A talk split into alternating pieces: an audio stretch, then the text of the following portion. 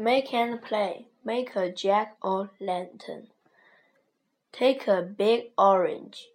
Cut a face. Cut out a circle. Don't throw it away. Take out the inside.